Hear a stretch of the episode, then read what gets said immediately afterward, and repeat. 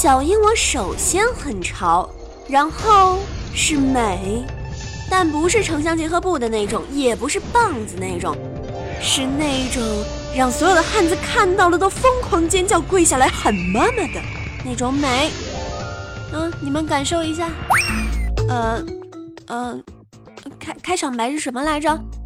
自古游戏是节操，每日一听长姿势。欢迎收听今天的早安游戏圈，我是你们的老朋友黄小英。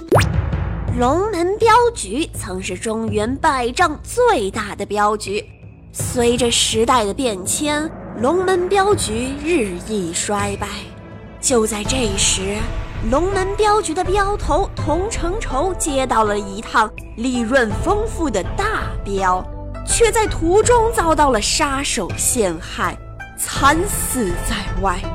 镖局遭到了巨额索赔，面临破产。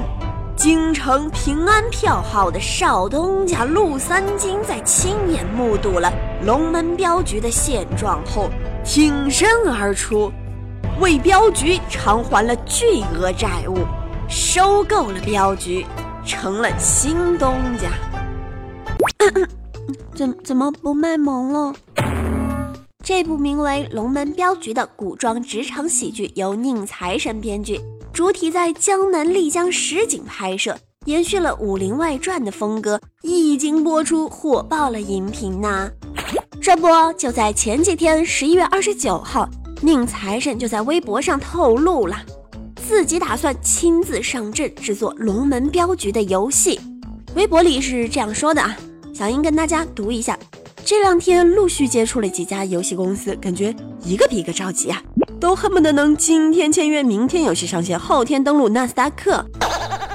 我都不太敢相信这种心态能做出好游戏，端游周期长，风险大，我就不碰了。龙门的页游和手游，我打算自己做，各位有啥建议吗？有精明的业界人士就出来说话了。《武林外传》改编成游戏反响平平，这让宁财神颇为失望。这一次呢，他放弃与游戏公司合作，亲自操刀《龙门镖局》的改编。对于《龙门镖局》，财神是非常看好的，也希望这部作品能在游戏领域获得好的成绩。但网友可就不这么想的，哎，有的网友就说，还是继续拍电视剧吧，能把电视剧拍好就不错了。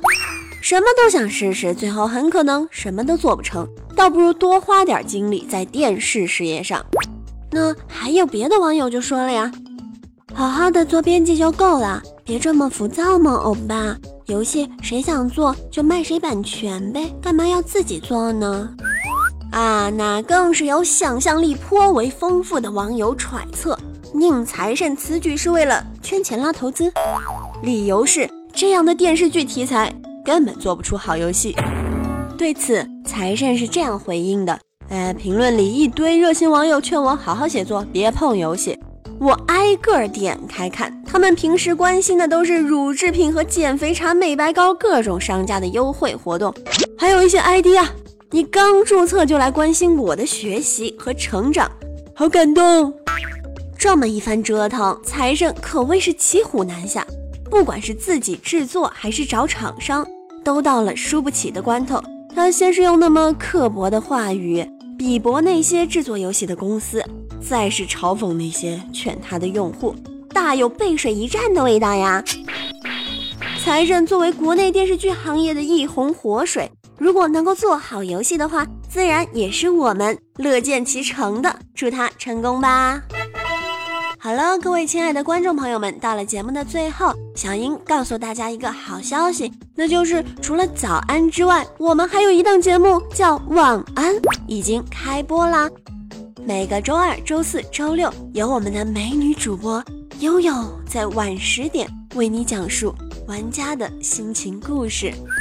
患有失眠的听众朋友们，可千万不要错过哟。哎晚安，这节目好，治好了我十年的失眠和老痔疮。